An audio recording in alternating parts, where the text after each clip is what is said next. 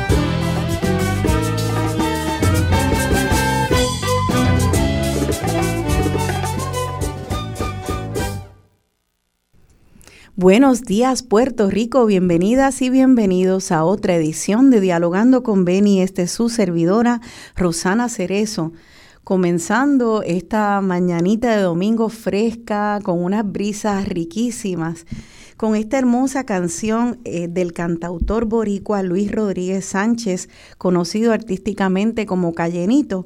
La canción se llama Ha llegado el momento. Y me encantó esta canción porque habla de cómo los boricuas eh, renacemos de las cenizas una y otra vez. Eh, y de que hay que crear la razón para, para desahuciar la queja.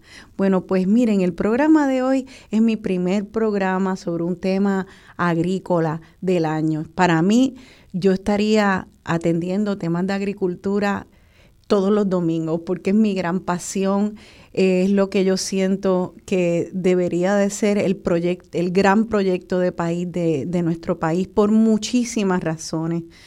Eh, que se caen de la mata, para hablar en términos botánicos.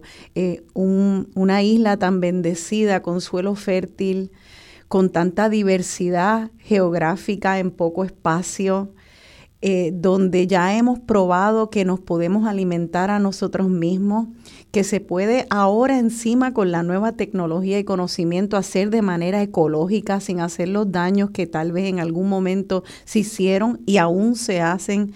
Tenemos todo en nuestras manos para que la agricultura sea un eje para nuestra seguridad económica y nuestra seguridad alimentaria.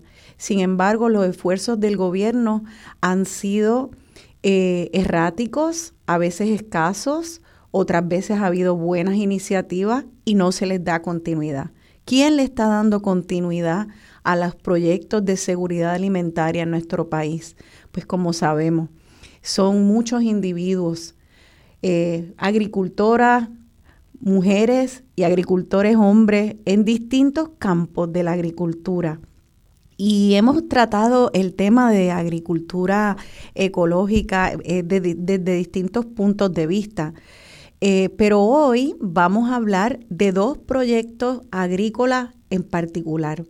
Dos proyectos agrícolas que nos impulsan hacia la seguridad y la autonomía alimentaria. El primero va a ser el de gallinas urbanas, donde después del huracán María, un proyecto que existía pre-huracán, eh, creció y multiplicó porque los boricuas nos vimos, eh, entendimos el sentido de tener eh, nuestro alimento en el patio de la casa. Y las gallinitas probaban eso y de repente las filas en los mercados se le llenaban a, a, su fundador y nuestro invitado de hoy, Marcelino Rivera. Así que Marcelino, Gracias por estar aquí. Es un placer porque eres un amigo y un honor tenerte aquí porque de verdad esto es un proyecto hermoso. Ay, Gracias Rosana y verdaderamente estoy bendecido primero de estar aquí en un día tan bonito, ¿verdad? Desde que nos bajamos del carro, Dios nos, nos trajo un día precioso, fresquito y, estamos aquí en nuestra isla tratando de hacer la diferencia. Sí. Este, eh, gracias te doy pues, por esta oportunidad que nos estás dando y para que la gente vea que sí se puede y, y que sí se está haciendo y que sí la gente está bien preocupada por estar autosuficiente. Eh, lo hemos visto, lo hemos visto desde después del huracán. Ya yo lo veía ya hace un tiempo, yo lo, lo, vemos viendo, mucha gente yendo a los mercados agroecológicos, teniendo sus huertitos, eh, queriendo tener, queriendo estar un poquito más autosuficiente. Lo que nos dio el gran cantazo, como dicen por ahí, fue el huracán.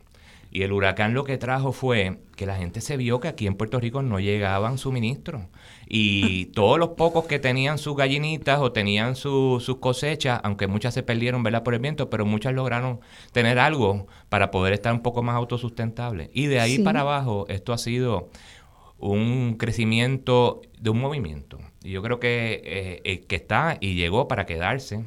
Y después hemos visto cómo eh, nos ha ayudado en otras cosas, porque después de, nuestro huracán vino tantas y tantas otras cosas que nos han pasado, ¿verdad? ¿eh? Vinieron las pandemias, que eso fue reciente no hace tanto, vino otro pequeño tormenta que nos dejó también un poco trastocado, Sin plata, los temblores, o sea, han sido muchas cosas, la parte económica también, y yo creo que todo esto ha traído ese despertar ese despertar. Quisiera terminar algo que no dije de la introducción para que sepan lo que viene en el programa, que luego eh, a las 10 de la mañana vamos a recibir también al compañero Raúl Rosado, que es fundador del proyecto eh, desde, mi, huerto. Y entonces ellos tienen un banco o santuario de semillas. Me encantó cuando hablé con, con Raúl que utilizó ese término de santuario de semillas. Piensen en eso de santuario, que él no lo va a explicar en el, en, en el segmento a las 10 de la mañana. Pero ahora vamos a enfocar en las gallinitas del país y en los huevitos del país.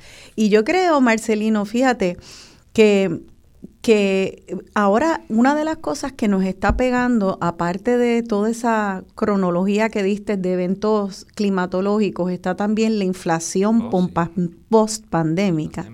Y cuando lo hablamos, yo hablo con la gente, lo primero que la gente dice, lo que más dicen es, pero imagínate si un cartón de huevos está 8 dólares. Así que Vamos a empezar por ahí. Vamos a empezar por ahí, ¿verdad? Dicen, ya los huevos están a peseta. Ya no están a peseta, se están poniendo casi a peso. Y hablando, fíjate, yo estoy bien envuelto con todo lo que está pasando en el mundo entero con, eh, con las gallinas, ¿verdad? Porque como ese es mi tema, me gusta estar suscrito a muchos este, podcasts, me gusta estar suscrito a muchas eh, eh, revistas de ciencia que hablan pues de, de, lo que está pasando en la industria y del por qué. Mucha gente no sabe, ¿y por qué ese huevo está tan caro? Pues mire, resulta que al igual que nosotros nos dio la pandemia, eh, ya esta pandemia, este, la gripe aviar viene afectando a Estados Unidos ya hace varios años. Desde el 2016 ya yo vi que el huevo se puso tan bien caro, no había huevo. El 2014, perdón. Ya empezó ese problema de huevos que empezaron a subir y, y hay unas fluctuaciones tan y tan grandes, inmensas de precios en los mercados. ¿Qué pasa? 2016 viene la pandemia en Estados Unidos, después que viene la pandemia en Estados Unidos se logró controlar eh, el 2016 llega y entonces hay un exceso de huevos en los Estados Unidos. ¿Y a dónde fue parar ese exceso de huevos que muchas veces tenían tres y cuatro semanas de, ya estar eh, eh, recolectado? Pues vino a parar aquí a Puerto Rico. Y eso le llaman dumping. Y eso es una, un, ¿cómo se llama? Un proceso que hacen muchas veces estas industrias grandes. Ellos quieren salir del huevo y no les importa porque para tirarlo a la pérdida lo tiran, lo venden a un precio de rajatabla y lo entran a unos mercados. Eso daña los mercados locales. Porque al entrar ese huevo dumping, que viene, estaba yo lo vi hasta uno y pico la docena. Yo recuerdo. Eso nos daña porque porque nuestros productores de huevos, que eran cuarenta y pico de fincas hace más de 10 años y había muchas más, eh, no pueden competir con ese, con ese proceso, con ese huevo tan barato. ¿Y qué tienen que hacer? Lo terminaron botando. Que recuerdo aquellas que salió imágenes. El, el nuevo día sacó un montón de imágenes de huevos que habían botados y demás. Entonces, yo creo eh, bien importante que nuestro, nuestro eh, gobierno tiene que tener una protección hacia nuestros agricultores. ¿Por qué? Porque es verdad que mucha gente dice, no, que yo lo compré más barato porque no tengo el dinero. Pero ¿qué pasa? Si usted como individuo no eh, aporta o no eh, consume lo local, cuando lo necesite no lo va a tener. ¿Por qué? Porque si está comprando el huevo barato, mire ahora lo que ha pasado. Ahora no lo paga a dos pesos, lo está pagando a ocho, a 10 lo he visto. En California tiene un problema más grande porque eh, la industria de ellos se ha visto afectada más grande todavía, porque la pandemia sigue allí. Entonces ya la, gente que me envía a mí, porque yo pido muchas veces huevos de algunas gallinas ponedoras para poderlos sacar acá en, la isla. Sí. No, lo, no me los están enviando y el huevo se ha puesto a más de 12 dólares la docena el que se consume. Entonces es un, problema grande y esa parte de proteger nuestra industria era bien importante en, esa, en ese momento porque no hubieran cerrado, nada más nos quedan creo que 20, 20 fincas de huevo a nivel en escala grande. O que está a menos de la mitad de lo que había. Sí, y nosotros producimos nada más que, yo creo que es el menos del 20% de los huevos que necesita nuestro país.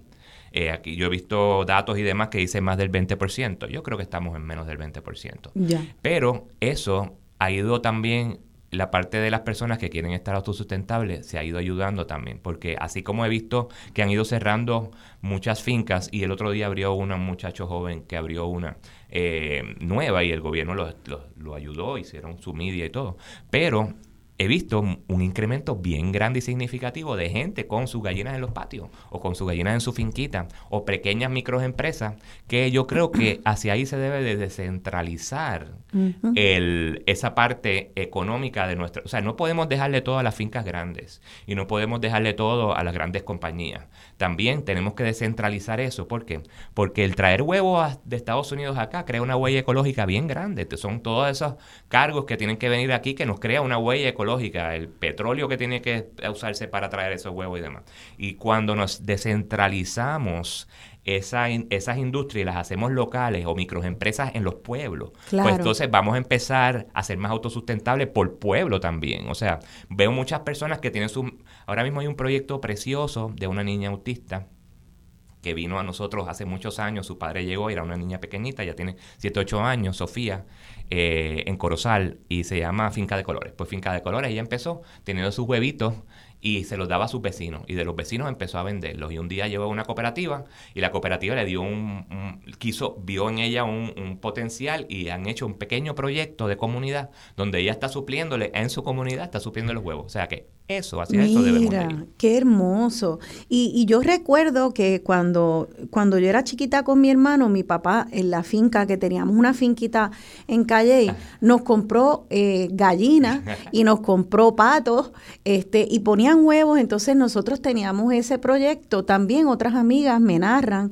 que ellas tenían y vendían huevos en los fines de semana, que se puede convertir oh. eh, tanto en un proyecto para, para enseñarle a los niños, porque yo recuerdo la organización que teníamos que tener, ponerlo en los cartones, vender, dar cambio, pero además de ser una escuela para los niños, también es una economía, puede generar una economía para la familia. Mira qué bonito esto. Bueno, esto es una historia de un niño eh, que tenía como tres o cuatro años, su familia era de Caguas, iba todos los weekends a casa de su abuela, hace muchos años, y ese niño le gustaban los animales y se lo inculcó su abuela que tenía un green thumb y era amante de los animales y siempre tenía gallinitas en su casa y demás. Era en el pueblo de Cagua. Y al lado de la, de la casa había un sitio que se llamaba la Casa Purina, que para aquellos que tienen un poquito más de años saben que en casi todos los pueblos había las casas Purinas. Era como una cadena. y ah, las había en casi todos los pueblos y la gente ahí compraba todo.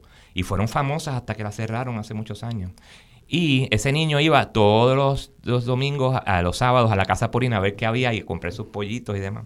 Este, y ese amor que le inculcaron por los animales eh, abrió muchas lo que hoy en día gallinas urbanas. Ah, algo me decía que ese niño eres tú. Y entonces lo bonito de enseñarle a un niño. Acabó en toda una empresa. Lo bonito de enseñarle a un niño y que tenga una experiencia positiva desde el día uno que cría un pollito es bien importante. Primero, porque yo veo, yo fui papá, mi hijo ya tiene 25 años, pero cuando era niño, yo, todos los niños de su escuela iban a mí, todos los, días del planeta Tierra, yo les hacía una actividad. Eran niños de todas partes del año, mi hijo iba a una escuela como internacional, había niños de todas partes del mundo. Y yo lo que veía era la desensibilización de esos niños con la naturaleza. No tenían ese contacto muchos de ellos. Tienes razón. Entonces, ese, ese amor y esa, ese interés que tenga un niño cuando tú le das un pollito, primero le das una responsabilidad para que lo críe. Segundo, el amor que le crea, pues puede, en un futuro, quién sabe, pueda crear una empresa. Mira, yo, Exacto. yo lo mío es artesanal, pero ha sido algo que, que, que, eso despertó todo lo que ha pasado después. Y así he visto un montón de, de, familias con niños y hasta niños con especiales, ¿verdad? Niños especiales con autismo, con un sinnúmero de, de de condiciones, que esto ha sido el proyecto como el oasis para esos niños crecer. Qué fabuloso, es fabuloso de verdad. Entonces, hablaste, sin embargo, de que ha habido como una pandemia dentro de las aves, de esta, de este este gripe aviar. La gripe aviar, y que tiene relación con la gripe que nos da, o sea, con, un virus parecido. ¿Y qué, eh, es lo que pasa? ¿Qué le pasa a las gallinas? Yo veo que todo esto tiene que ver, que estamos hablando también con el calentamiento global el calentamiento global ha, dado paso a que más aves, eh, eh, ¿cómo se llama? Las aves migratorias se queden en sitios más tiempo. Entonces, el, la, la este virus lo transmite los aves, las aves eh, migratorias, más bien los patos migratorios. Eh, muchas de estas eh, fincas están cerca de lagos, están cerca de, de ¿cómo se llama? Cuerpos de, agua. De, cuerpos de agua y, y, atraen muchos de estos aves que cuando sueltan sus droppings, o sea, su, su, sus excrementos, caen cerca de, y entonces crean los virus. ¿Qué pasa? Eh, la política de agricultura ha sido que cuando el virus lo detectan, ah, ha ido, ha ido incrementando con desde el 2014 que estábamos hablando, esta es la peor que ha habido ahora mismo. Y yo creo que ha sido también porque ha sido, los cambios climáticos están bien, bien trastocados. Y ahora, pues, esta se ha, se ha quedado más tiempo, los virus se han quedado más tiempo en esta zona. Por ejemplo, Iowa, que es uno de los mayores productores de, de, de huevos en la nación americana y de los que vienen para acá, para Puerto Rico, más de 60. De ellos, las estadísticas yo las veo, pero yo las cuento, pero casi siempre son más. 60 millones de, de, aves han tenido que, que eutanasia. Ok. Porque cuando cae el virus en un sitio tienen que, tienen que darle eutanasia a todas las aves que estén en un radio de 4 kilómetros. O sea, si yo tengo mis gallinitas urbanas en mi casa, yo estoy cerca de esa finca, es probable que las mías se vayan también, van a ir a mi casa y me las van a decomisar y las van a eutanar. Ya, ¿y cómo una persona que ha comprado gallinitas y las tiene en su casa puede determinar si qué comportamiento puede ver para saber si su gallina está pues enferma? Pues aquí en Puerto Rico no tenemos ese problema, estamos libres de la gripe No se sabe en algún futuro si pueda llegar. El clima caliente no lo deja prosperar mucho. O sea, que, o sea que en ese sentido yo creo que por eso es que no ha llegado la gripe bien. Aquí son un poquito fuertes en traer animales ya adultos y tienen que pasar unos procesos para poderlos traer. Sí. Este, los pollitos que importan pues vienen directamente como un laboratorio de, desde los Estados Unidos y, tienen unos controles bien grandes de, de, bioseguridad en las fincas. Pues fíjate Marcelino, entonces si, si allá en Estados Unidos había ha habido lo que resulta ser una pandemia dentro de la población de, de las gallinas, y acá no lo hay. Eso es otra de, las de los ejemplos de por qué hay que mantener nuestras industrias también, porque es parte de, de lo que es la seguridad alimentaria es también eh, obviamente siempre tener contactos con el mundo para importar, pero cuando nosotros eh, tenemos la suerte de no ser afectados por algo, tener nuestro propio nuestro propio seguro, seguro, fuente de alimentos. Bien importante, fíjate, y yo creo que también viendo todo esto, y yo que he estudiado tanto todo esto que está pasando, bien importante, y vamos a hablarlo a lo mejor con, con Raúl también, sí. es lo de, la, de estar eh, la, eh, la parte de tener un pool genético variado, diversidad genética, una biodiversidad. Sí. ¿Cómo eso se logra, verdad? En la parte de las semillas, las grandes empresas de las semilleras, ¿verdad? Han estado pues este, patentando sus semillas, que yo entiendo que están patentizando lo que Dios nos puso a nosotros y nos están cobrando por eso, que eso es terrible. Pero los monocultivos, en, en la parte de la siembra, los monocultivos. ¿Qué pasa con un monocultivo? Y voy a después aplicarlo a las gallinas. ¿Qué pasa con un monocultivo? Cuando tú tienes cientos y cientos de hectáreas de, de, maíz o de algún monocultivo, viene una pandemia o viene algo que, le, que las daña y las va a dañar todas en todas partes del mundo porque están todas concentradas en un solo sitio. La, la agricultura convencional, o sea, la agricultura de nuestros, de nuestros abuelos o la agricultura tradicional, ajá tenía un propósito y era que sembraban diferentes tipos de cultivos en la tierra, pues muchas veces unos para fertilizar otros, muchas veces unos para, para evitar que vinieran pandemias y después a mataran todo. Y entonces esas rotaciones a la tierra la hacía bien también, haciéndolo de una manera agroecológica. Qué interesante, porque fíjate, eh, cuando hablamos de agricultura y de tener gallinitas, de cuidar un huerto, ahí siempre hay una inversión de dinero, de tiempo. Yo estoy, yo mientras hablas pienso en una analogía con la inversión de dinero, porque estoy preparando un programa que espero tenerlo pronto sobre eh, educación financiera, que me parece que es importante en estos tiempos. No tener los huevos en un solo sitio. Y entonces eso es lo que yo estaba leyendo, ¿verdad? Y eh, voy a hacer ese programa, espero pronto. Y es interesante porque lo que te dicen es que si tú tienes ahorros y quieres invertir, tú no debes de ponerlo todo en un solo sitio. exacto, correcto, no pones todos los huevos en una canasta. Y ese es el punto, o sea, como si, si viene un huracán Fiona y me tumba los plátanos, bueno, me quedé sin plátanos, pero tengo yuca sembrada y tengo vianda y eso que crece bajo tierra. Entonces, eh, con las gallinas, este tema de la diversidad es igual. ¿Por qué? Porque eh, distintas gallinas tienen como distintas... te voy a explicar, te voy a explicar por qué. Eh, haciendo una analogía de lo que dije de la agricultura en la parte de las semillas y tener la, o sea, la biodiversidad es bien importante. Porque las gallinas, vamos a hablar de las gallinas, se desarrolló una, un tipo genético de gallina y todas son de la misma raza y las mismas gallinas. Eso ha dado paso a que muchas de las razas, lo que nosotros llamamos las razas heritage, que son las razas antiguas, se han ido disminuyendo en todas partes del mundo. Entonces hay un grupo de personas y hay unas asociaciones que son criadores de esas gallinas y han mantenido su, su su genética, ¿verdad? Pura, para poder tener diversidad genética, que es bien importante, porque imagínate tú que en nuestro país nada más hayan todas unas gallinas de una sola raza. Viene la pandemia y las acabó todas. ¿Por qué? O porque se hicieron más, más débiles y muchas veces la debilidad viene por el confinamiento. O sea, no necesariamente la pandemia está matando porque le da el virus aviar está matando porque están miles y miles y miles confinadas en un solo sitio. Al estar todas miles y miles confinadas en un solo sitio, el hacinamiento es bien, muchas veces todas esas gallinas están llenas de excrementos o, caminan dentro de sus, propios excrementos. ¿Qué pasa? Viene una pandemia, están todas juntas, el hacinamiento, mueren todas o se infectan todas. Esto es lógica, ¿verdad? Sí, claro. lógica. ¿Qué pasa? Cuando tú tienes, esas gallinas no reciben sol también. El sol es nuestra vitalidad, vitamina. ¿Y qué pasa? Cuando tú tienes las gallinas libres, y eso, las gallinas libres son felices. Y son felices ¿por porque reciben el sol, porque tienen, tienen, la, eh, tienen la libertad de ellas escoger su propio alimento dentro de un espacio que tú las tengas. Que pueden estar acorraladas pueden en estar algún confinadas, espacio confinadas. pero si, si la mejor la parte es que si tú las tienes en un gallinero y pueden estar confinadas, que tengan la poder, que tú puedas soltar de vez en cuando para que ellas pasten. Cuando la gallina pasta, ella busca sus gusanos, las gallinas son eh, omnívoras, ellas comen de todo un poco. O sea, lo mismo se come un gusanito que se come un pedazo de hierba, que escalva, o sea, busca minerales también porque es parte de su dieta dentro de la tierra. Este, y entonces la gallina mantiene un estado de salud perfecto. Y muchas veces puede que de una pandemia, han, han habido estadísticas de que no las ha tocado la pandemia a las gallinas que están libres.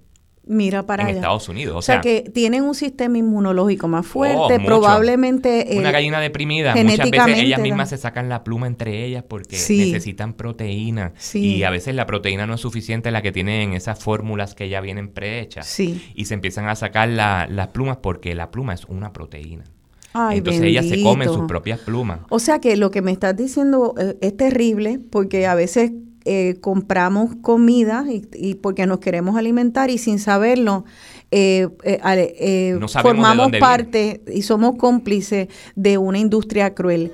Hacer nuestras propias, crecer nuestras gallinas o comprarle a, agricultores que las crecen éticamente nos da un huevo que es más saludable, oh, una calidad de sabor, y, de, y de nutrición. Así que vamos a hablar de eso, de la calidad de, nutrición, de, un huevo que viene de, una, cosecha saludable. Nos vamos a la pausa y seguimos hablando de este movimiento de gallinitas urbanas aquí en Puerto Rico. Estamos en Dialogando con Beni. Al ver lo que está pasando y es que estamos despertando de un sueño que poco a poco nos fue separando en trozos dividiendo los cimientos, confrontando el sentimiento de nuestros sueños y anhelos, pero se acabó el desvelo y aquí ha llegado el momento. Síguenos en Twitter, Twitter, Radio Isla TV. En Puerto Rico, cada 29 horas alguien se quita la vida tenemos la responsabilidad de educarnos para romper con el estigma y los mitos asociados al suicidio. Mantente alerta a las señales de peligro y busca ayuda. Si usted o alguien que conoce necesita apoyo emocional o está en riesgo de suicidio, llame a la línea Paz al 988. Cuidarnos para vivir. El suicidio se puede prevenir. Un mensaje de la Comisión para la Prevención del Suicidio se solicitan donantes de sangre y plaquetas para el paciente Jorge Ramos Pérez. Donantes deben coordinar su cita con el señor Roberto García llamando al 787-751-6115, extensión 614. Una vez coordinada la cita, deben pasar por el Banco de Servicios Mutuos frente al auxilio mutuo y mencionar el nombre del paciente. Servicio Público Radio Isla. Si vives, trabajas o frecuentas la costa, debes tener un plan de respuesta a emergencia de tsunami que incluya las rutas de desalojo. Revisa el mapa de desalojo de tu municipio y verifica el lugar de encuentro al cual debes dirigirte luego del tsunami. Más información, redsísmica.uprm.edu. Recuerda que prepararnos es responsabilidad de todos. Radio Isla Móvil. Descarga la aplicación de Radio Isla Móvil en tu celular y activa las notificaciones para recibir al instante todo lo que necesitas para estar informado. Radio Isla Móvil. Descárgala ya.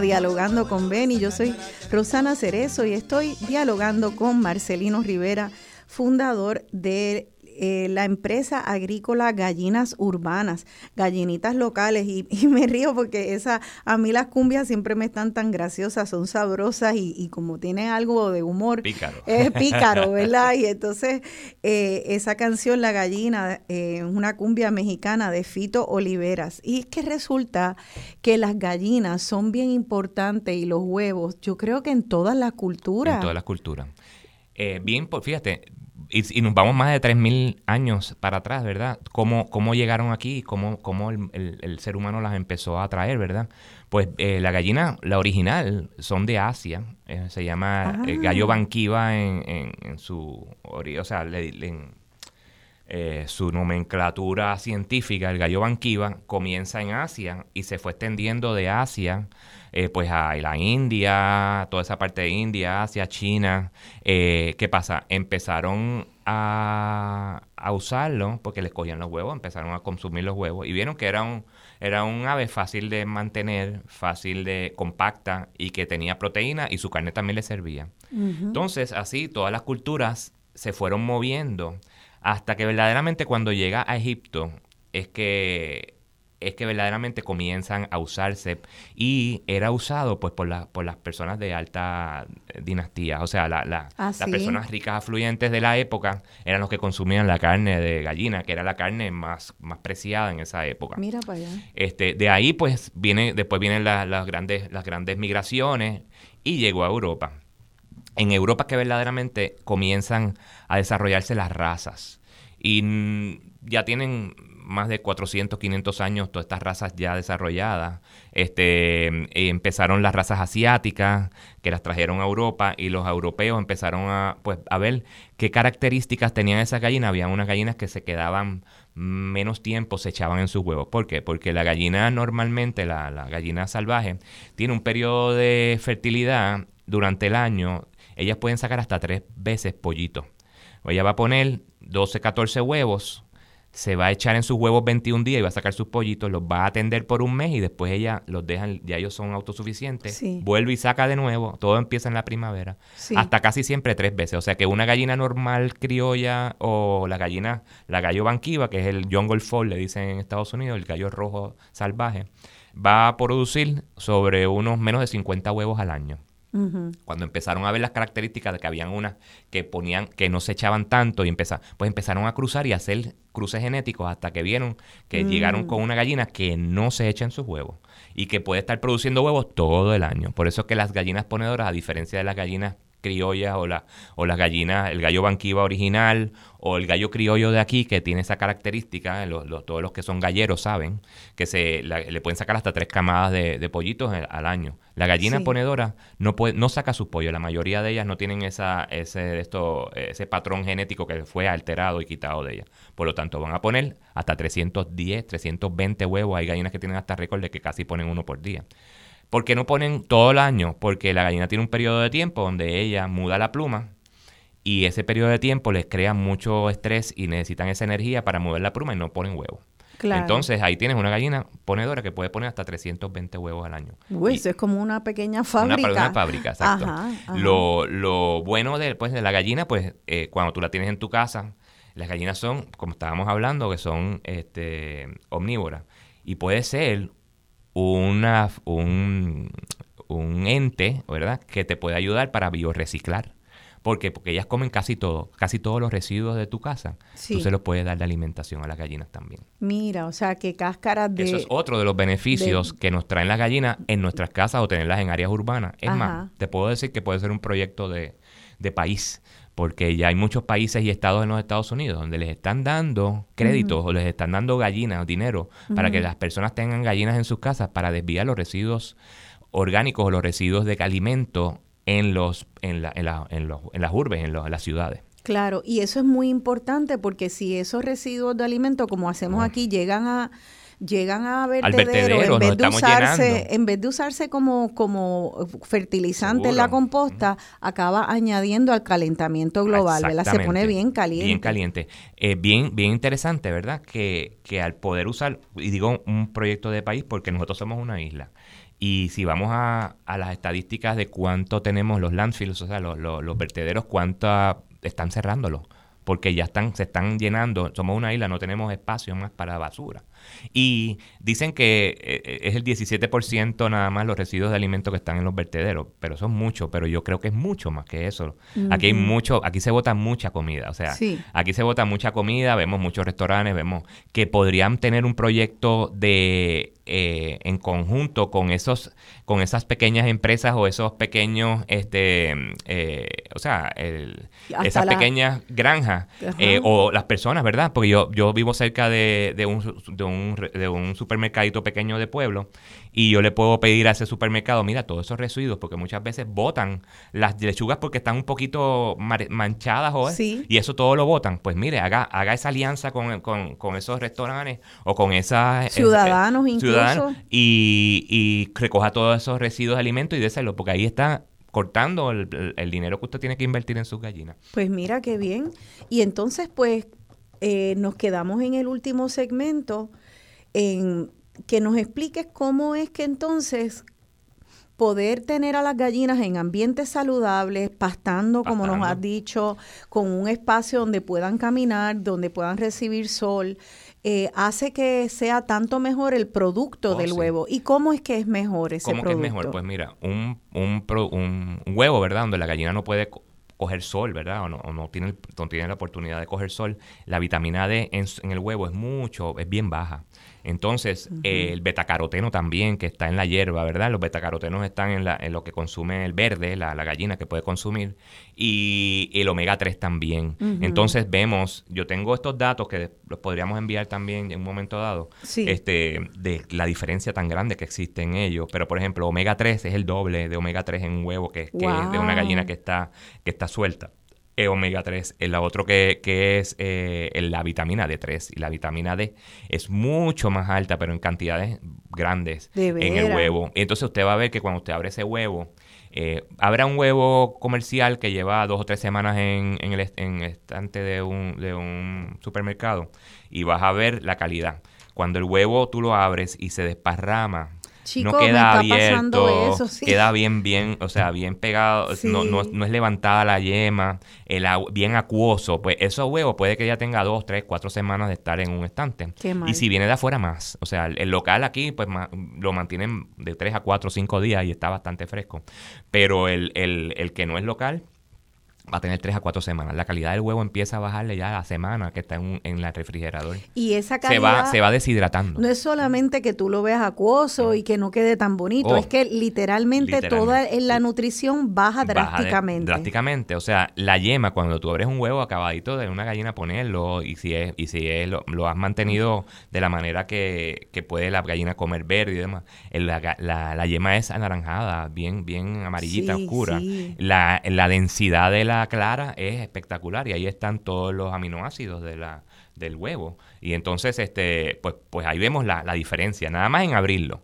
y, entonces le voy a dar también para que usted tenga un test, ¿verdad? una prueba. Una prueba de, de cómo usted sabe si su huevo verdaderamente está fresco. Usted coge un vaso de agua y lo llena y usted con la punta para abajo tira el huevo en el vaso, en el vaso lleno de agua, un beso creo que lo pueda ver a través, y va a ver que si el huevo flota y se acuesta completamente, ese huevo está fresco.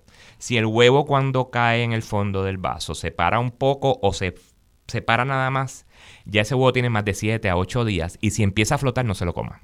Ah, si empieza a flotar, no, o sea que... ¿Por qué? Porque el huevo tiene una cámara, eh, tiene una... la, la naturaleza es tan sabia y vemos unos procedimientos que hacen en Estados Unidos que todavía no los entiendo y pues me imagino que es para estar en seguridad, en salud y demás. Pero en Estados Unidos y, la política aquí en Puerto Rico, todos los huevos tienen que ser lavados. y, lavados y entonces a veces le echan una sustancia para, para como que sellarlo después que lo lavan. Sí. Eso lo tiene la gallina, el huevo natural de la gallina. Si usted tiene sus gallinas limpias, ese huevo está, no puede entrarle ninguna bacteria. ¿Por qué? Porque la naturaleza es tan sabia que le crea, cuando la gallina pone el huevo, crea una cutícula alrededor. Usted no la ve, pero tiene una cutícula que protege la porosidad del huevo que no entre ningún tipo de bacteria, porque la, es el embrión, es como como la mujer, está, el bebé está protegido en el, en el con la placenta, con la placenta y, todo. eso mismo es la cáscara del huevo. Y eso trae una, una, es como una cera que natural que la gallina pone. ¿Qué pasa? Que cuando uno hierve un huevo, este, y uno lo pela, uno ve esa membrana finita. Esa es la membrana, esa no. Esa no es. Es afuera del huevo, es como una es como, como decir, como un barniz, que la gallina cuando lo pone ya, sale barnizado, sale sellado el poro para que no entre ningún tipo de bacteria. ¿Qué pasa? En las industrias en Estados Unidos, aquí en Puerto Rico, lavan el huevo. Una vez se lava el huevo, ahí empieza a entrar la bacteria. Y después le ponen ese, ese protector para que no entre. En, en, en España, yo tengo mucho tiempo, este, en España usted ve los huevos en los estanes fuera de la nevera. No hay huevos en nevera. Todos son frescos en nevera. Porque un huevo fuera de la nevera puede durar hasta siete días. Y, si, está, y si no está fértil, un poquito más. Entonces, eh, la gente come el huevo fresco, por eso es que no come huevo de nevera en España, en Europa, eso no, no existe y en Sudamérica. Y entonces, pues, eh, ya entiendo, ¿me puedes decir otra vez la, la prueba del huevo? Ah, la, prueba del huevo, un, vaso, lleno de, agua, de cristal para que lo veas a través, ¿verdad? Pones, eh, pones el huevo, lo, lo dejas que se sumerja solito. Con el piquito. Con el piquito hacia abajo, porque siempre los huevos deben de ser, estos son tips, ¿verdad? Para que la gente sepa, punta para abajo, nunca punta para arriba. Porque si usted pone un huevo punta para arriba, se daña en 3, 4 días. ¿Por qué? Porque el huevo punta para abajo, la, el, el compartimiento de oxígeno está en la parte de arriba. Ese va a ser el compartimiento que el pollito va a usar y, va, y, y, se va disminuyendo a medida que el pollito va creciendo en el si es un huevo fértil, digo, perdón. Si es huevo de consumo no, pero de todas maneras, si es un huevo de consumo, trae el, lo que dicen el, el air chamber. El, la cámara de compartimiento de aire está en la parte más ancha del huevo, no en la parte más baja. Si usted lo pone hacia abajo, ¿a dónde va el aire? A la punta de arriba y daña toda la calidad del huevo hacia arriba si lo si lo si lo pone en oh. storage, o sea, si lo almacena de esa manera. que almacenar siempre los punta huevos para en abajo. su cartón, punta para abajo. punta para abajo. Gran lección, no lo sabía. Mucha gente yo los veo, ya yo yo, soy medio maniático en eso y yo veo a la gente cuando mira, punta para abajo, si no se Es interesante porque Marcelino me ha traído un cartón de huevos aquí que quiero hablar de ellos ahorita, es una belleza porque tienen todos los tamaños, todos los colores eh, Nosotros no somos discriminados en, la calidad del huevo, en, el tamaño del huevo, ¿verdad? Hablemos de eso ahora, pero vamos a acabar con la prueba en el vaso de cristal, así que lo pongo con su puntita para abajo y entonces si el huevo se el, huevo, se acuesta, en, el fondo, en el fondo completamente de ladito está está fresco y, puede que eso dure como cuatro o cinco días. Perfecto. Si se para un poquito todavía no hay problema porque puede que ya tenga cinco o seis días y eso no hay problema. Pero si se para y empieza a flotar no se lo coma. Yo no, recomiendo que se lo coma. Ok, si flota y va a la superficie. Si flota va a la superficie, menos todavía. Ah, pues Porque eso quiere decir que ya, ya he creado unos gases que son malos. O sea, son gases que se empiezan a crear. el gas es el y son gases de, de, de cuando se empieza a descomponer. Ok, entonces eh, tú hablas del huevo eh, fertilizado y el que no es fertilizado, lo que quiere, explícanos un poco, no, no, todas las gallinas necesitan, las gallinas no necesitan un gallo para un gallo, eso, ah, eso es una falacia, o sea, la, gente me pregunta, mira, ¿y, yo qué voy a hacer? necesito el gallo para tenerlo. Primero, si usted va a tener gallinas en, áreas urbanas, el gallo no existe, o sea, no tenga gallinas, no tenga gallos porque los vecinos puede que van a despertarlo y va a crear serios problemas, o sea, yo le digo... le tiren huevos a la ventana, pero otra cosa también, los primeros huevos que sus gallinas van a producir van a ser para sus vecinos. Porque primero va a ser un buen vecino y segundo, nunca se va a quejar de sus gallinas. Así que se pueden tener gallinas en áreas urbanas que sean gallinas de la clase que son ponedoras. Sí, ponedoras porque eso es lo que uno quiere es la producción, ¿verdad? Que no necesitan un gallo para Ninguna gallina, ninguna, ni las, ni las salvajes necesitan gallo para poner. Ellas van a tener esa característica. Si no tienen el gallo, van a poner huevo de todas maneras. A veces se van a echar en sus huevos, pero no van a nacer. No porque no están fértiles. Entonces tengo una amiga eh, que, que a quien le mando saludos, aunque creo que está en la playa, pero después lo voy a oír por podcast, que me dice, ella vive en Houston, Marian, ah, eh, pues Marian Cabanillas, mi gran amiga, me cuenta que eh, ella tiene unas gallinas que de vez en cuando no... Eh, ellas no se levantan. Ella necesita ir y comprar un huevo fertilizado porque se queda echada tanto tiempo que hasta que no empolle, eh, esa gallina no se va a levantar y dejar de los huevos. Eso a veces, eso pues, es fenómeno. dentro de una u otra raza, hay gallinas que que conservan ese patrón o en un momento dado le sale el patrón porque eso en la naturaleza es bien importante, bien sabia. que la gallina piensa, no me está saliendo el pollito. no me bien interesante cuando tú sueltas esas gallinas ponedoras se han hecho estudios donde las sueltan y dejan que una generación, o sea, por X o Y razón, ella puede empollar sus huevos. La segunda y tercera generación ya van a empezar a adquirir de nuevo el patrón para atrás de, poder reproducirse. Así le sabía la naturaleza. Qué bien. O sea, que, que han sido eh, modificadas Que hayan sido manipuladas a veces dentro de toda la raza. Por ejemplo, una, una gallina de raza Rhode Island Red. Yo las he visto que se han echado en sus huevos, las New Hampshire, que son gallinas que son bien, bien ponedoras en un momento dado, llegó, a veces pasan el segundo año, llegan como con una madurez y dicen, me senté para empollar mis huevos. Si el huevo está fértil, pues va a sacar sus pollitos y ella va a tener bastante de ese, de esa digo, de eso que, de, de, la maternidad, ¿verdad? Esa parte de maternidad que tienen todas las gallinas, que son bien protectoras. A veces no la tienen ellas, pero van a sacar sus pollitos. A veces sí, a veces no.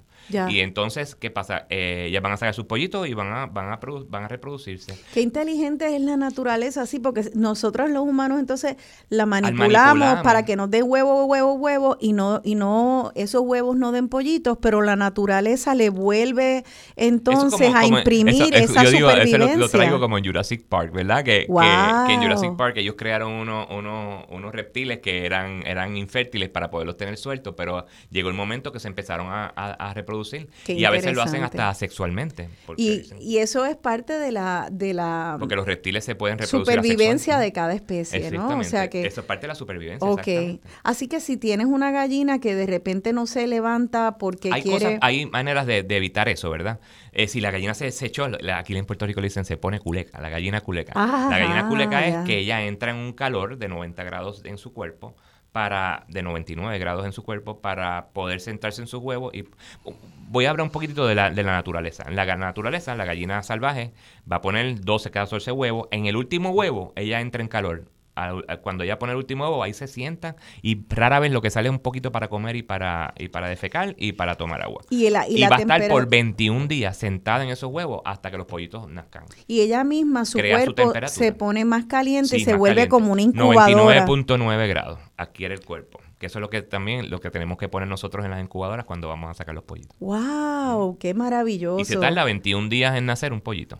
Un pollito, pero en poner el huevo que podamos consumir que no sea un huevo fertilizado, eso es más rápido ese proceso, ¿verdad? Oh, sí. Bueno, el, huevo fertilizado dura más.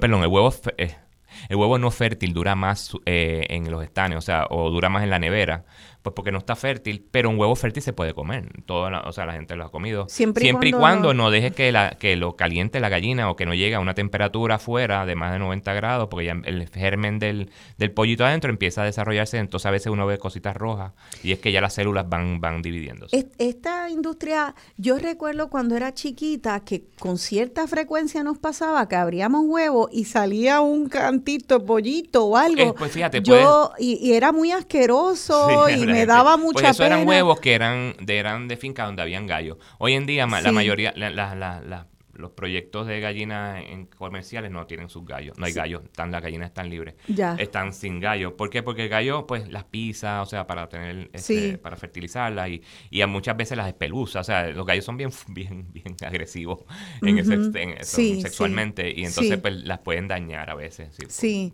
así que eso quiere decir que hace mucho tiempo, en los 70 cuando yo era niña, pues entonces Puede que hayan venido de un, sitio donde estaban fértiles o te las trajeron de una finca que estaban fértiles. Sí, este, ya esa práctica se Y esa práctica comercialmente ya no lo hacen, y, y, parece que tiene sentido, entonces.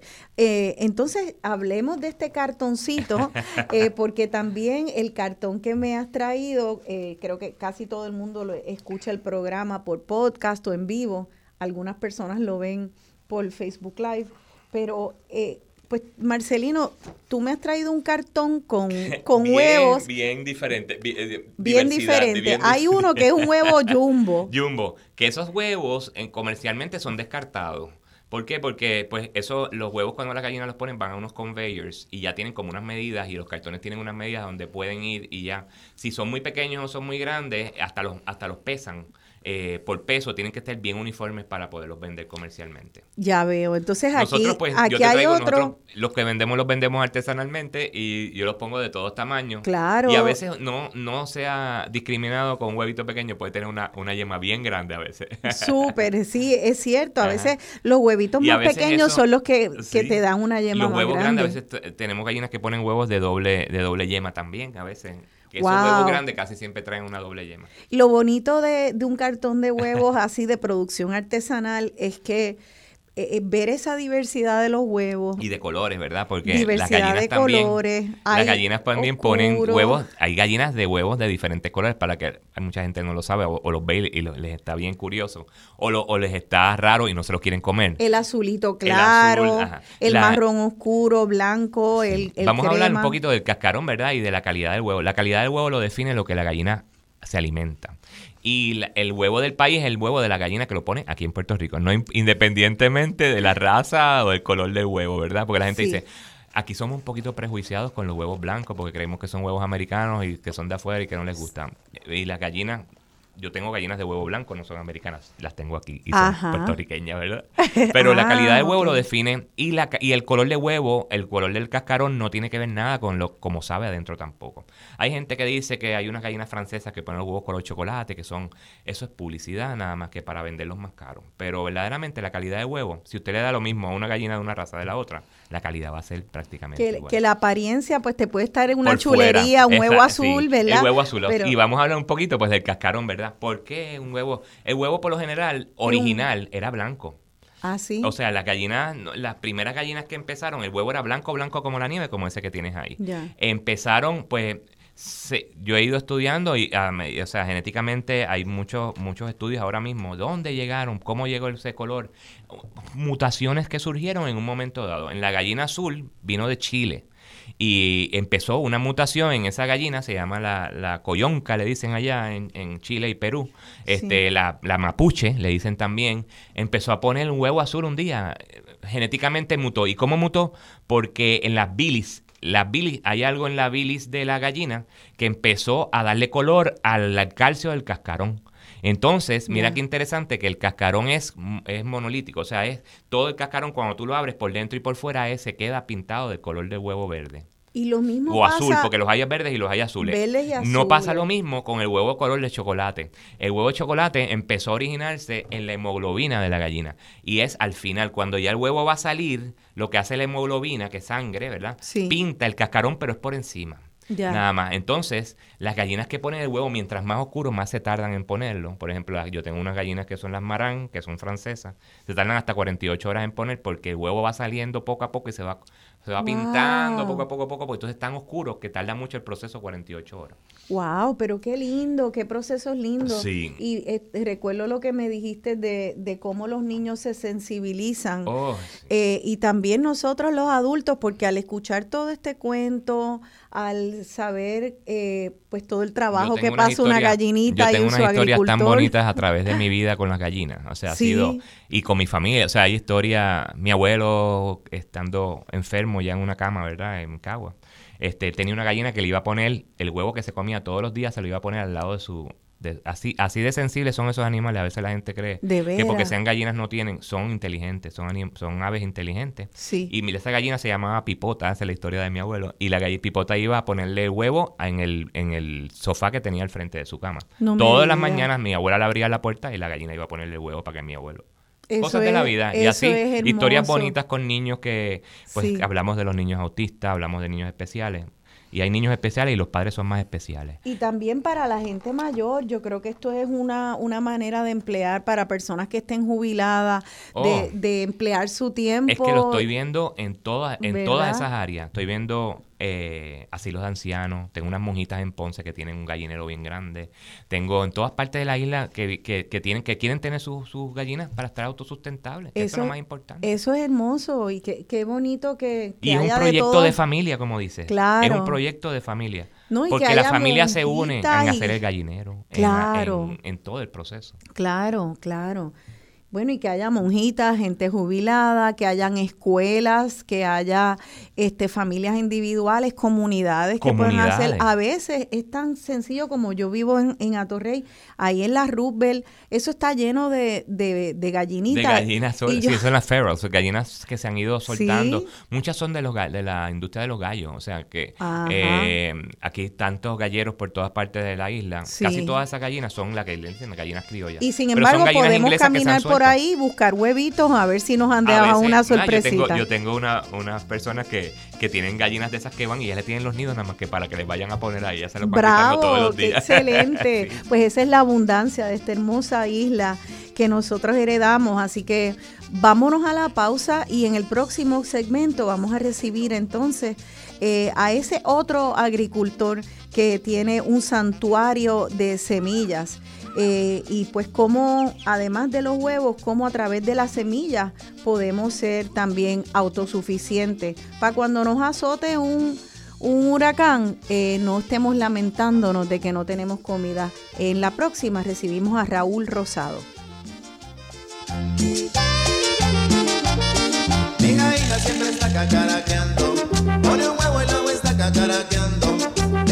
Siempre está cacaraqueando, un un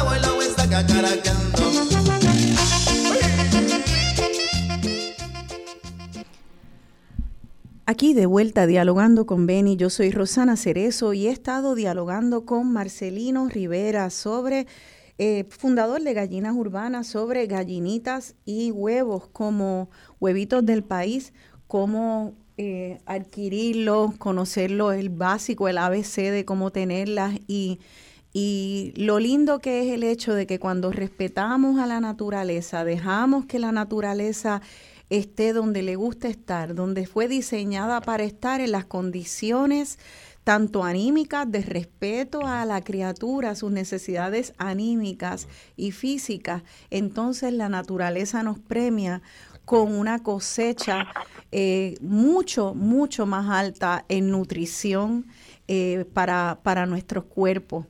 Así que, y ese proceso tan lindo también de la conexión y la sensibilidad que nos trae. Esta canción de Mima eh, se llama, eh, esta canción que acabamos de escuchar se llama El Arca de Mima, de la cantautora Mima. Eh, es una canción que a mí me da una alegría, con nostalgia, con tristeza, todo a la vez.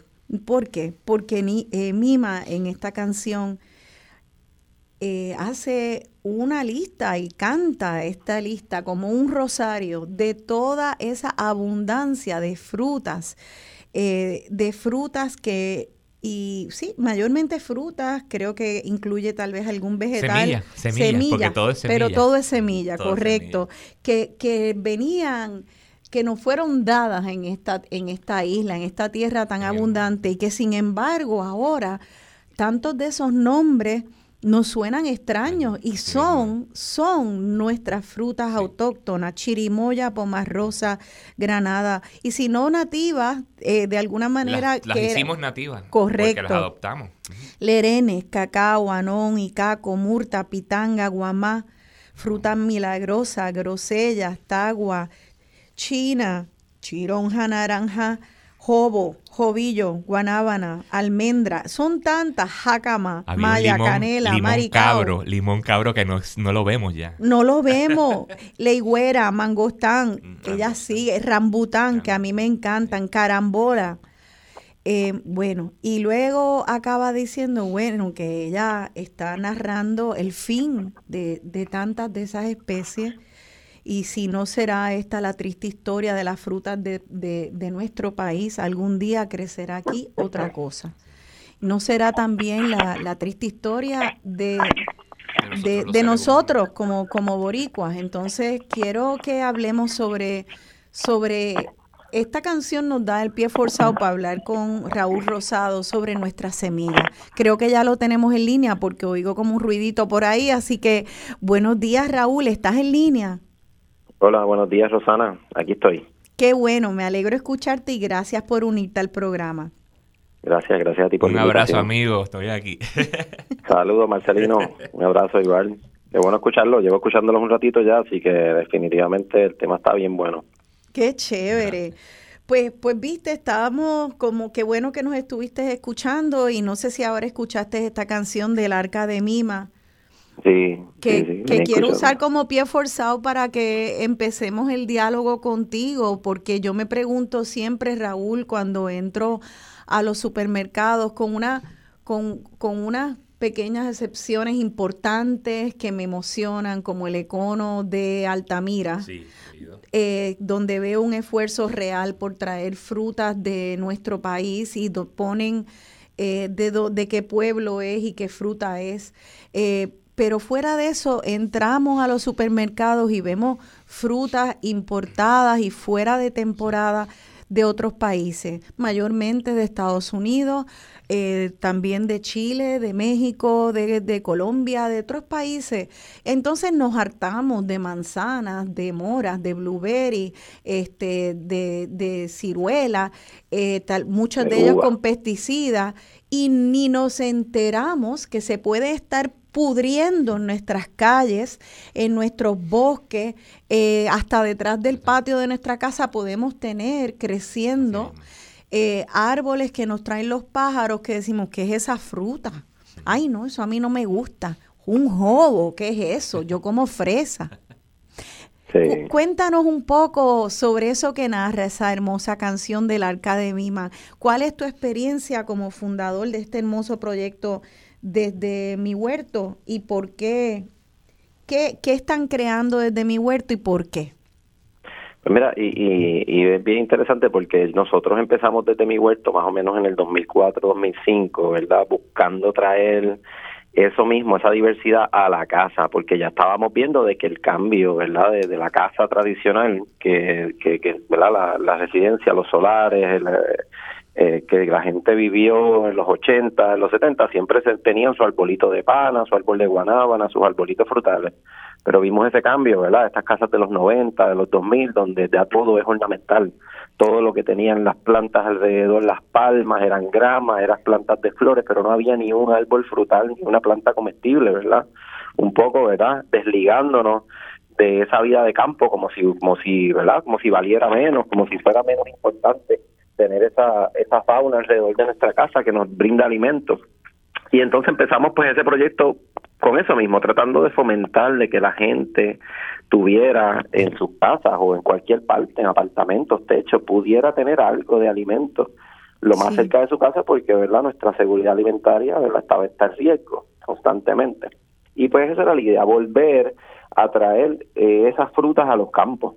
Yo me, me topé con situaciones en donde queríamos hacer huertos caseros, pero la misma, eh, a lo mejor la misma escritura de la urbanización no permitía, no permitía que la gente tuviera árboles frutales porque no, no son, no eran, no eran agradables para la gente, o podían atraer moscas, podían atraer mimes, entonces pues no, no permitía, no permitía esa escritura que en esa urbanización se sembraran árboles frutales.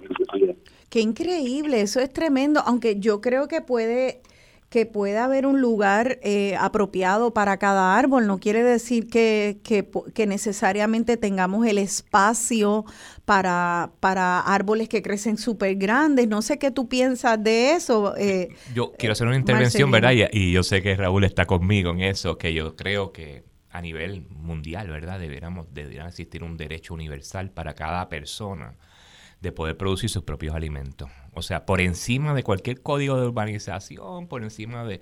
El derecho del ser humano de producir sus alimentos va por encima legalmente, yo creo que debe ser por encima de todo porque es la, la manera de, de supervivencia. Absolutamente. El pueblo o el, el, gobierno no nos puede dar una seguridad alimentaria porque es una falsa seguridad. Eh, ¿Por qué? Porque cuando vimos que ahora mismo, porque la política agraria del gobierno es una de seguridad alimentaria. Si es que en cinco años, ya yo he, yo he ido a mis, a mis colmados de, de acerca de mi vecindario, y en cinco años ya ha pasado en tres ocasiones de pasar por góndolas vacías. Y que no hay. Entonces, eh, eh, Raúl, eso de, de, de, que entonces las personas traigan los, los, la semilla a su hogar, para poder tener esa autonomía requiere cierta educación, me imagino también, ¿verdad? Tal vez una memoria eh, que eh, colectiva que en alguna familia se ha perdido, en otras se ha retenido. ¿Cuál es tu experiencia? Pues mira, yo creo que mucha gente, mucha gente que piensa que no, ¿verdad? Que, no, que no tiene la, la mano para, sembrar, que no se le dan las cosas, ¿verdad? Porque realmente es algo que nunca, las últimas generaciones no, no hemos crecido aprendiendo sobre eso en las escuelas, no nos han enseñado sobre eso. Pero asimismo, de esa misma cepa vengo yo. Yo nunca aprendí de la agricultura y de momento cuando vi una buena siembra y me enamoré y empecé a sembrar y, resulta que, que, verdad que sí tenía esa habilidad, así al, al, adquirir los conocimientos pues pude lograr, ¿verdad? Sembrar de todo un poco y eso es lo que me llevó a la agricultura.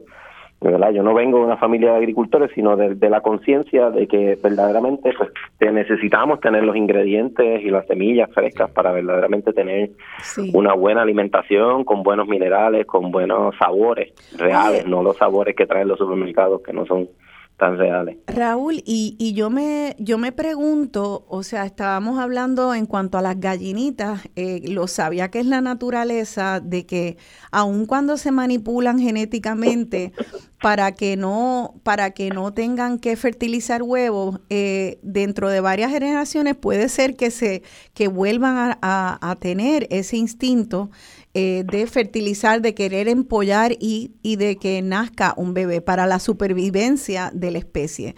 Entonces, si la naturaleza es tan sabia con todo, con los árboles, con los animales, obviamente lo es con nosotros. Y yo siempre me he preguntado si nacimos en esta tierra, somos seres tropicales, no, no es también la fruta que crece en esta tierra el mejor alimento para nosotros. Eh, ¿qué, tú, ¿Qué tú opinas de eso? Porque yo pensaría, ¿verdad? Que la, si la guayaba tiene mucha vitamina C, lo mismo con los cítricos. Cuéntenme. Eso que estás hablando es tan cierto como yo sigo el, movimiento de naturismo tropical. Eh, lo, empezó el doctor Keshababat, que en un momento dado tuvimos aquí un programa que tuvimos a Marta y Jaime Bofil.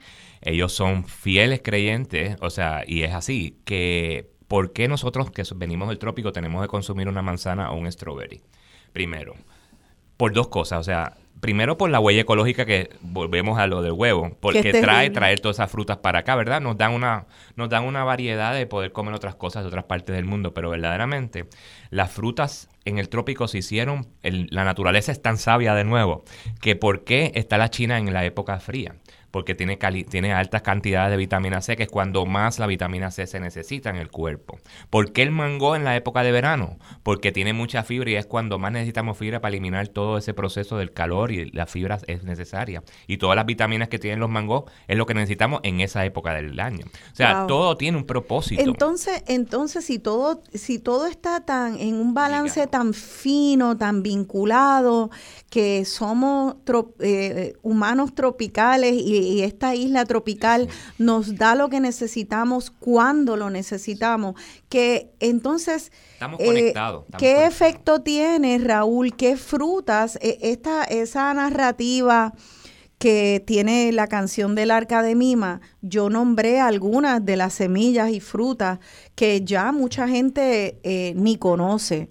Eh, tú no puedes explicar, hay algunas semillas y frutas que están en, que existen ahora, que están en riesgo de extinción, otras que ya, que ya desaparecieron. ¿Cuál es el estatus de esa diversidad de semillas y frutas en Puerto Rico? Yo creo que las frutas que más que más van a prevalecer son las que son grandes, las que son dulces, las que la mayor parte de la gente busca pero estas semillas, esta, estas frutas que son un poco más, más difíciles, como lo es este quizá el jobo, que son, ¿verdad? Que no, no hay una verdadera pulpa de extraer, eh, frutas que son pequeñas, frutas que verdaderamente no tienen un sabor, a lo mejor que sean tan agradables al paladar, eh, verdad como el caimito como verdad que a lo mejor son un poco más diferentes son las frutas que se van se van deshaciendo.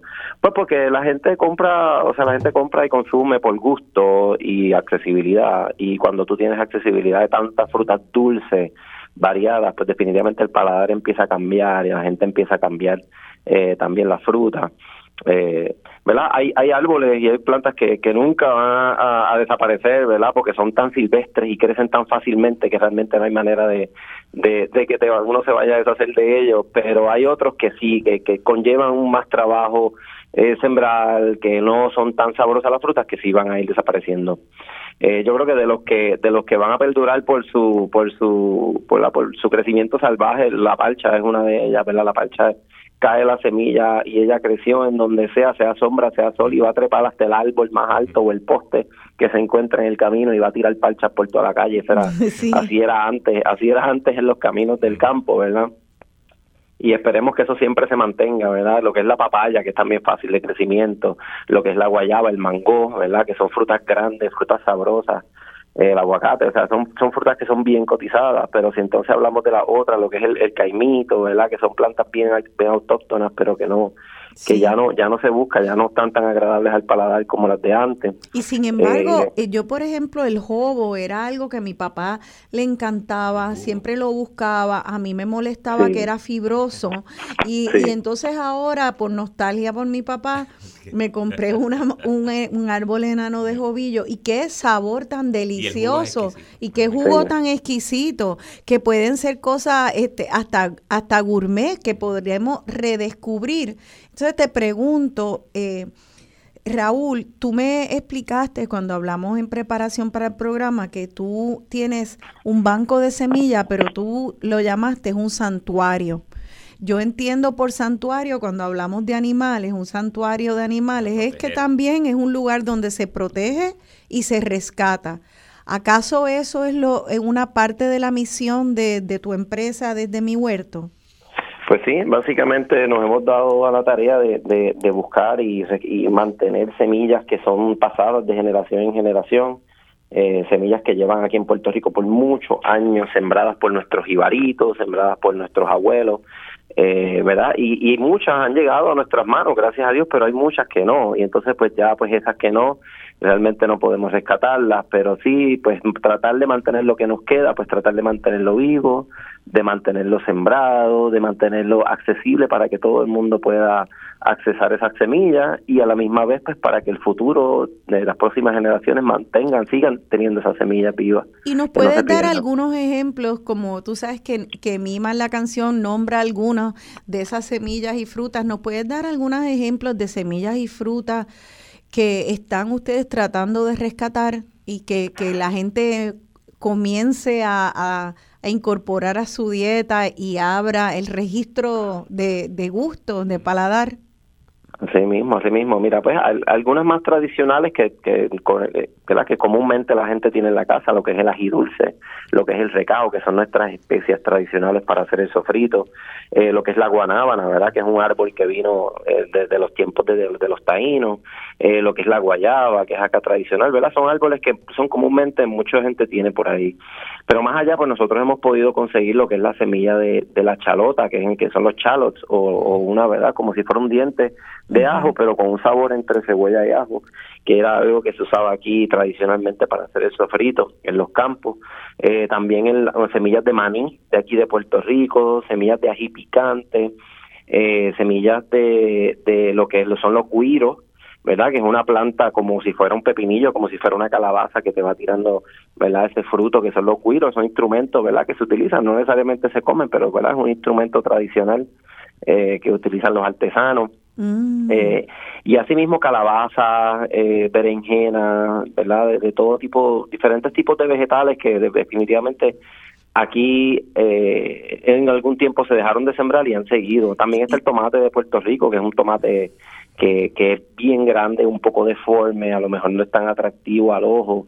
Eh, y no es tan atractivo comercialmente porque se puede, ¿verdad? Se rompe o se, o se, ¿verdad? es bastante suave, bastante blandito eh, pero tratamos de mantener la semilla porque verdaderamente es un tomate delicioso, delicioso para el paladar y para, para la ah, cocina puertorriqueña. pues qué bueno que me traes el tema del, del tomate porque eh, yo recuerdo una vez hace mucho tiempo, yo estaba en el estado de Virginia visitando la casa de una amiga compañera de mi hermano y ellos, ellos en esa casa crecían tomates y, yo, ve, yo vi que el color del tomate era un rojo bien intenso. La señora eh, los enlataba, los envasaba más bien en, en, cristal y nos dieron a probar un tomate que ellos se lo comían como si fuera una manzana. Yo no, no era muy fan del tomate, comía poquititas en unas lascas finitas y no me excedía comiendo tomate.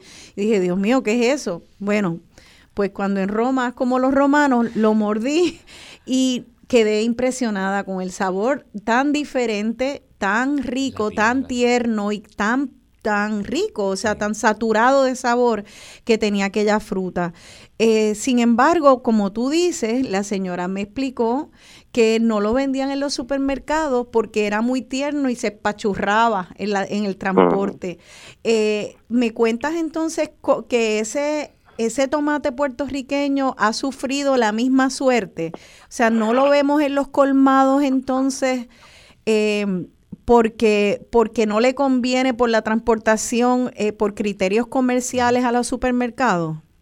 Eso es así, eso es así. Sí, los supermercados buscan, ¿verdad? O, lo que traen son productos que les puedan durar mucho tiempo, que, que puedan estar ahí, que puedan mantener esa madurez, ese color rojo por mucho tiempo y a la vez sin deteriorarse. Y muchas veces esas variedades pues no son las variedades tradicionales, son las variedades ya que son más creadas, eh, híbridos, creados, cruzados, ¿verdad? Con ese propósito. Y al crear ese propósito pues el problema es que le quita, eh, eh, le resta sabor, madurez y, y definitivamente muchos muchos nutrientes que, que el tomate también aporta.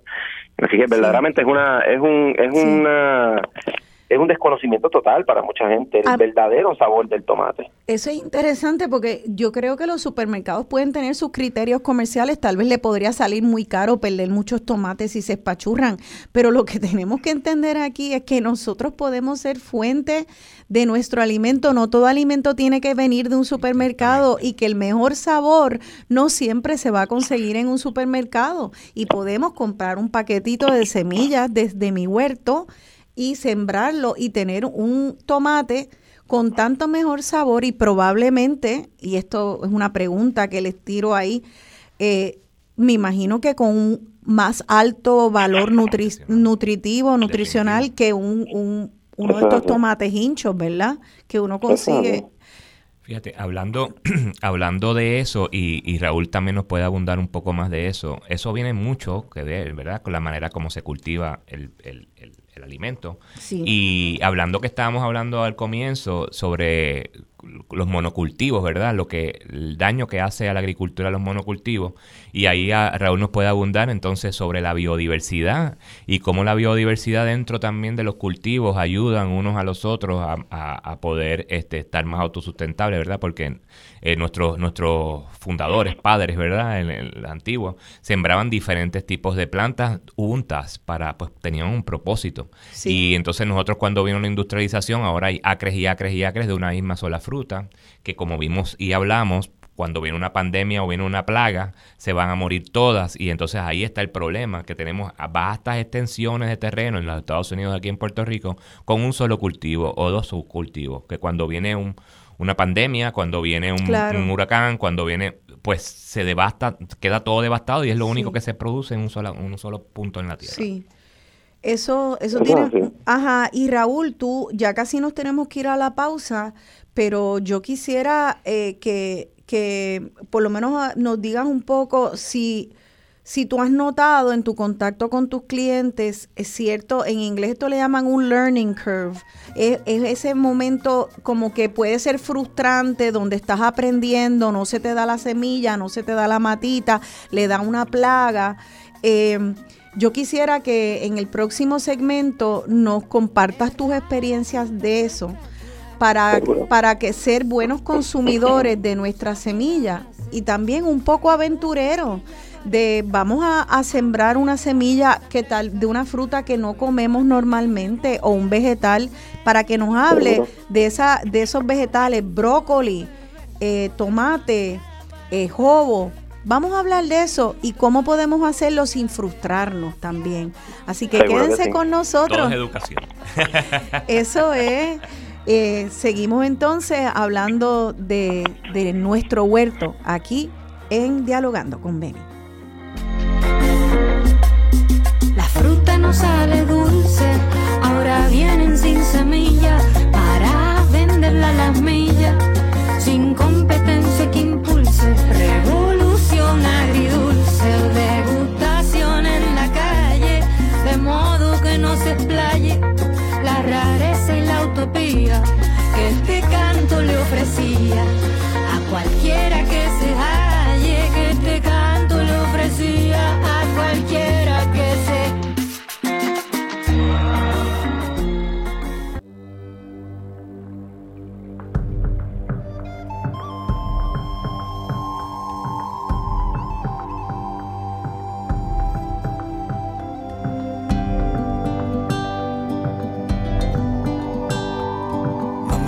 me protege y de su gran cicatriz se va brotando mi raíz. Orocoví, hierbando con la asada, preparando el terreno que engrandece mi país. Soy gongolí. Amarra los bueyes, vuela mi mente y siembra tradición. Me muestra mi hermana, abejas guardianas de mi vocación. Me hace ya grumo pa'l nubarrón. Su fiel amor es nuestro sol.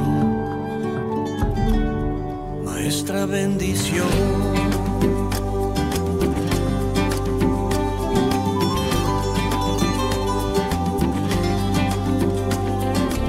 Manos entre la magia, acariciando el trabajo, convirtiendo mi existir, morir y vivir. Al ritmo de los coquíes, como un tigüero la luna, la nube se echará. Vamos a sembrar. Pongo la bota,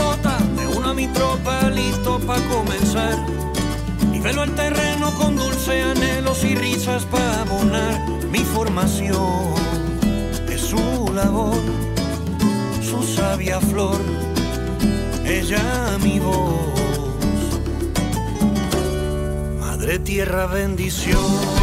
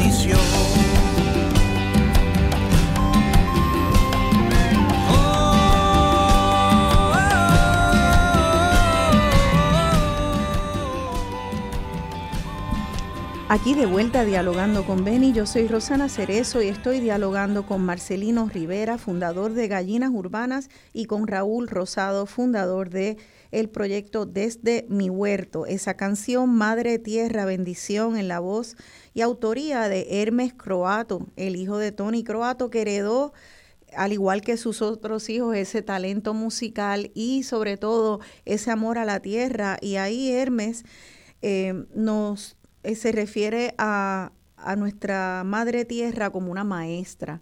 Y hablábamos, ¿verdad?, de esa sabiduría que hay, de que si nacemos en un lugar, esa tierra nos va a dar lo que necesitamos cuando lo necesitamos. Y por eso, como no son los supermercados los que nos dan lo que necesitamos, cuando lo necesitamos, tenemos que proveernos nosotros mismos.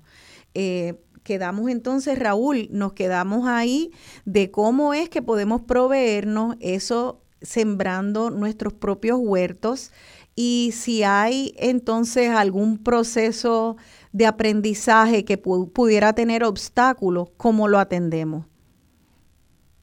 ¿Estás ahí, Raúl? Déjame ver, creo que... Hay... Ahora, ah, sí. Ahora, gracias. Que no sé si escuchaste mi pregunta. Sí, claro que sí, claro que sí, que la escuché. Este, pues mira, yo, yo creo que realmente en estos tiempos modernos, realmente conseguir información y educarnos sobre cómo sembrar un huertito casero no es muy difícil, sobre todo ¿verdad? con la ayuda de, los, de la internet y todos los videos que podemos encontrar. Realmente es algo que, que todos podemos hacer. ¿eh? Lo importante es tener ciertas condiciones, ¿verdad? Porque como tú dices, dependemos de la, de la madre naturaleza. Asimismo, la madre naturaleza, eh, lo que ella nos provee es el sol, el, ¿verdad? El, buen clima, buenos tiempos de siembra, eh, el agua, que es importante, eh, y también la tierra, que está debajo de nosotros y muchas veces no la vemos. Vemos cómo está, ¿verdad? Vemos cómo está la, la, grama cubriendo cubriendo la tierra como que siempre buscamos algo para cubrir la tierra el cemento eh, siempre buscamos como que la tierra no la queremos ver muchas veces o, o, que, o pensamos que es sucia, eso tenemos que taparla, eliminarla y eso pues tenemos que empezar por buscar ese pedacito de tierra que tenemos y ver que debajo, debajo de lo que tenemos sembrado hay una tierra que podemos trabajarla y puede ser productiva. Eh, pero si no tenemos tierra, si tenemos en apartamento, tenemos en, en verdad en techo, pues, pues sí podemos crear envases, buscar la tierra en los bosques o en otros lugares y podemos traer tierra buena para nuestros espacios y ahí mismo sembrar la semilla que nosotros consigamos. eh, realmente no es difícil sembrar, lo que sí necesita es dedicación. Acuérdense que sembrar, tener un huerto es como tener una mascota, es como crear, ¿verdad? Eh, este, este tiempo, este espacio diario donde tenemos que asegurarnos de que nuestra mascota tenga todo lo que necesita, que tenga su alimento, que tenga su, su agua, ¿verdad? Para que la planta pueda crecer bien. Y pues eso es muy importante. Muchas veces pensamos que las plantas pues están ahí, eh, pero no las vemos como una mascota, no las vemos como algo que necesita nuestra atención. Y el huerto sí necesita nuestra atención, más que un jardín ornamental de plantas ornamentales, el huerto sí necesita nuestra atención para poder ser eh, ¿verdad? fructífero y no que no lleguen las plagas. Eso es importante estar pendiente, sembrar la semilla, mantenerla húmeda con un buen sol caliente por varias horas al día y ustedes van a ver cómo eso empieza a crecer. Y entonces, eh, me imagino que hay distintos temas, tal vez como plagas o si tal vez no entendemos que hace falta ciertas condiciones de sol. Yo, por ejemplo, en mi, en mi patio, cuando era joven y llegué a la casa, me volví loca sembrando, que fue fantástico, pero unos árboles muy grandes y tengo eh, poco sol. Entonces se me pasó buscando, ahora he aprendido a podar los árboles para tener unos rinconcitos donde pueda sembrar, pero creo que sí necesitamos educarnos un poco desde la tierra, la salud de la tierra, la magia que hay en la tierra, porque eso es increíble lo que pasa dentro de la tierra, la composta, eh, y es como tú dices, ya tenemos ya tenemos muchos recursos en, en, línea, en el Internet, tanto en inglés como en español, como usted prefiera. Eh, quiero saber si presencialmente ustedes ofrecen talleres o si sabes de gente que ofrezca talleres para personas que quieran diseñar esos huertos y saber cómo lidiar con pues esa, esa, ese cuidado como una mascota. Así mismo, sí, nosotros proveemos, damos talleres, eh, usualmente los sábados tenemos unos talleres en nuestro espacio bien eh, prácticos con la idea de, ¿verdad? de, utilizar las herramientas, de, eh, ¿verdad? de aprender, pero haciendo, mezclando la tierra, rellenando los tiestos, trabajando, usando picos, rompiendo terreno, dependiendo del taller, porque cada taller lo dividimos por tema. De hecho, ayer, ayer tuvimos nuestro, nuestro último taller de la serie, que es el taller donde trabajamos lo que es el control de plagas, los sistemas de riego, ¿verdad? Que son pues la parte final de todo el proceso porque, ¿verdad? Lo primero que aprendemos es cómo, cómo ubicarnos, cuál es el mejor espacio donde se va a hacer el huerto y aprendemos a conocer las plantas, porque eso sí es importante, ¿verdad? No todas las plantas nos crecen como un árbol frutal, no todas las plantas que sembramos van a estar vivas eternamente año tras año, sino hay plantas que, se, que van a crecer, van a morir son un poco enseñándole a la gente que también trabajar con el huerto es aprender también a trabajar con vida y con muerte constantemente. Estamos germinando, creando vida con nuestras manos, la tierra y el agua y la semilla, y a la misma vez nuestras plantas pues ya dieron el fruto y se murieron, y es natural la parte que se mueran. Entender que la parte de que se mueran no es nuestra culpa, es, parte natural del ciclo de la planta. Qué bien, ¿nos puedes dar el teléfono o, o, la dirección electrónica donde la gente pudiera llamar o, o escribir para, para informarse eh, y también apuntarse en estos talleres sabatinos? Seguro, ahora mismo, como te dije, terminamos la primera sección del 2023, pero ahora en marzo comenzamos la segunda, que si lo que está es queriendo empezar a hacer el huerto o querer aprender un poquito más, cualquiera de los talleres les va a venir súper bien, son accesibles. Y pueden ir a, pueden llamarnos al 787-2020392, que es nuestro teléfono en la oficina, 202 0392 o también pueden conectarse a través de la página web desde mihuerto.com y ahí van a la parte donde indica talleres y se puede registrar, ver los detalles y se registra ahí. ¿Y se puede registrar las personas a talleres individuales o a la serie completa o tiene que ser la serie completa? No, eh, son talleres individuales, eh, ¿verdad? La persona coge los que los que guste, ¿verdad? Yo siempre aconsejo que la coja la serie completa, pero, ¿verdad? Eh, cada cual está en diferentes niveles de aprendizaje, así que siempre eso lo dejamos abierto. Pero bien importante el, el, el detalle de que de que la gente también puede ir presencial, porque estamos en Isabela, o sea, puede llegar hasta Isabela y ya hemos recibido gente de toda la isla, pero también pueden ver el taller a través de Zoom, o sea, puede participar del taller uh, de manera electrónica, si no puede llegar hasta allá y simplemente quiere tener el aprendizaje, ¿verdad? Viéndonos, viéndonos en vivo, pues puede también tenerlo, tenerlo así Perfecto, porque le das a la gente muchas muchas opciones. Yo creo que tomar talleres es algo que a mí me interesa mucho y a muchas personas, pero quiero también subrayar esto de tomar talleres es como para perfeccionar el arte, pero vivimos en un lugar donde tú escupes una semilla y se te da. O sea que tampoco sentamos que ahora tenemos que sacar un doctorado para empezar, porque yo creo que a veces tratando, ¿verdad, Raúl? Tratando y, y sabiendo, bueno, tener un nivel de de paciencia, no se me dio en esta ocasión, déjame probar, vuelvo al internet, chequeo, cojo el taller por Zoom, hablo con mi vecina, eh, pero que, que, es que nuestra tierra está queriendo que sembremos y entonces no es tan difícil nada.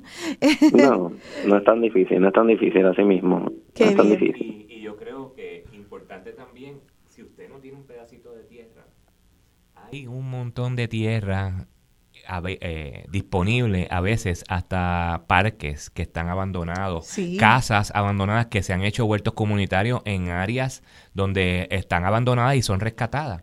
Entonces, como comunidad, usted también debe de identificar, si usted no tiene un pedacito de tierra, como comunidad se pueden identificar áreas donde se pueden ser rescatadas para simplemente como comunidad empezar a sembrar. Claro que sí. Eh, entonces, eh, eh, creo que aquí tengo varias preguntas para Raúl. Eh, Raúl, me preguntan si tú vendes trigo y arroz puertorriqueño. Mira, el, trigo el trigo no, no crece aquí en el trópico, tengo entendido, verdaderamente no no hay una semilla que se dé así como que tan, tan bien, este, ¿verdad? En nuestro clima, el arroz, sí, arroz tenemos tenemos unas variedades que también fueron, ¿verdad? De esas que, que, que llamamos de herencia boricua, que han sido pasadas de generación en generación, de arroz secano, que es arroz que crece más seco que, ¿verdad? El que no necesita la inundación, como como vemos, ¿verdad? En esta en, en, las películas, ¿verdad? Que crece el arroz en, bajo agua. Eh, pues el, arroz de aquí no, el arroz de aquí crece en la tierra, pero sí le gusta mucho el agua, o igual hay que regarlo y esa semilla sí la trabajamos. Ahora mismo no tenemos mucha, por lo cual ahora mismo no tenemos no, no la tenemos a la venta, pero sí estamos propagando la verdad para próximamente tener. perfecto. y te pregunto, este, hay otra de las radioescuchas que dice que ella trabaja en eh, que ella vive en el campo y que allá sí la gente y ella en particular todavía preservan nuestras frutas tradicionales y te pregunto, ¿tú tendrás algunas de estas semillas? Ella dice, ella nombra anón, corazón, pomarrosa, eh, grosella, entre otras. ¿Esas semillas se pueden conseguir en la, el semillero desde de, mi huerto? De esas semillas todavía no, todavía no. Son de esos arbolitos que tenemos nuevos, que están creciendo, pero todavía no están, no están, este, eh, todavía fructifica, fructificando, ¿no? Fructando. Pero, eh, ¿verdad? De, de, estas frutas, y es lo mismo que, que hablamos con, con muchas personas, ¿verdad? Si usted quiere aportar de esa semilla al proyecto para que estén accesibles a las personas, definitivamente son bienvenidas, es parte del, de la parte de ese proceso, ¿verdad? De que, de que, que son tantas variedades y tantas variedades que realmente tenerlas todas es bien difícil, pero entre todos, ¿verdad? Entre lo que el, el, el, el grupo de personas que estamos sembrando, pues siempre siempre se pueden conseguir diferentes cosas. Fantástico, así que pues voy a repetir el número de, de la oficina allí en Desde Mi Huerto en Isabela, 787-202-0392 y si usted tiene semillas que le pudieran dar para ellos empezar ese proceso que es largo, es complejo de poder dar y comercializar las semillas, pues puede llamar allí. Este, yo he probado el anón hace tiempo, probé el corazón, mi papá siempre estaba pendiente a que probáramos, pero creo que nunca he probado una pomarrosa, a pesar de que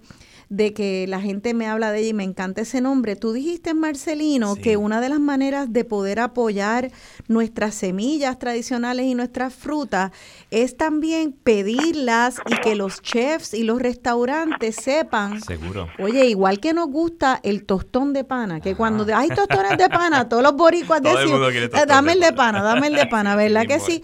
y de la época, mira. Pues la oferta puede ser igual con la fruta yo tengo unos buenos amigos, este, se llama Agrococina y les mando un saludo afectuoso porque ahí almuerzo todos los viernes y sábados. Eh, Agrococina se ha dado la tarea de eso mismo, de, de, de, identificar todas estas frutas y todos estos de la época para ellos ofrecerlas en sus menús.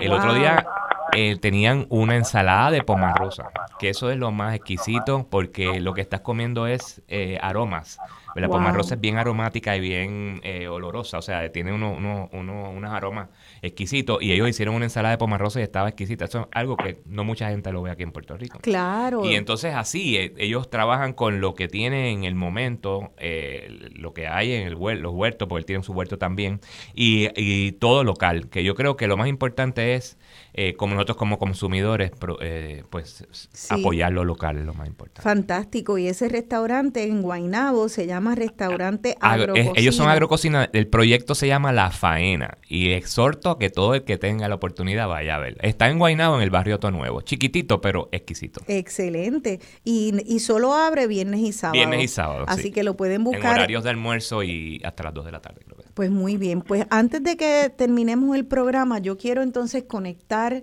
eh, sus dos proyectos. eh, que me expliquen entonces una persona que quiere tener autonomía alimentaria o moverse hacia esa, ese ideal, pues como por ejemplo eh, la combinación de tener gallinitas y tener un huerto eh, se puede eh, hacer como, como me dicen, todo en la naturaleza está vinculado. ¿Cómo puedo poner mi, mi, gallinita en diálogo con mi huerto? Oh. Increíble. Este, yo creo que una cosa va de la otra y mi proyecto nace de eso mismo, de querer ayudar parte a, que la gente esté autosustentable y los huertos son auto, es, una de las ayudas que tenemos para estar autosustentable. La gallina, uno de los beneficios que tiene es eh, la gallinaza, los excrementos de la gallina son compostables y son uno de los, de los abonos más, más altos en nitrógeno. Entonces, si compostamos los desechos de nuestras gallinas, primero, vamos a empezar por darle los residuos de alimentos. Ahí desviamos los alimentos del vertedero, que es más de un 18-19% eh, que, que, ahora mismo los vertederos tienen alimentos que botan, y y ese es el alimento, parte del alimento que vamos a dar a las gallinas. Las gallinas nos producen el fertilizante que vamos a usar para nuestros huertos. O sea que de ese mismo huerto, eh, lo que sea que yo descarte en, cáscaras o alguna Raúl promueve, lechuga mustia. O, Sí, Raúl promueve hacer eso en composta, ¿verdad? muchos de los residuos vegetales se usan para hacer composta, pero también los residuos de alimentos. O sea, vegetales digo, si tú cortas la grama de tu casa, las hojas, eso, eso es muy alto en fósforo.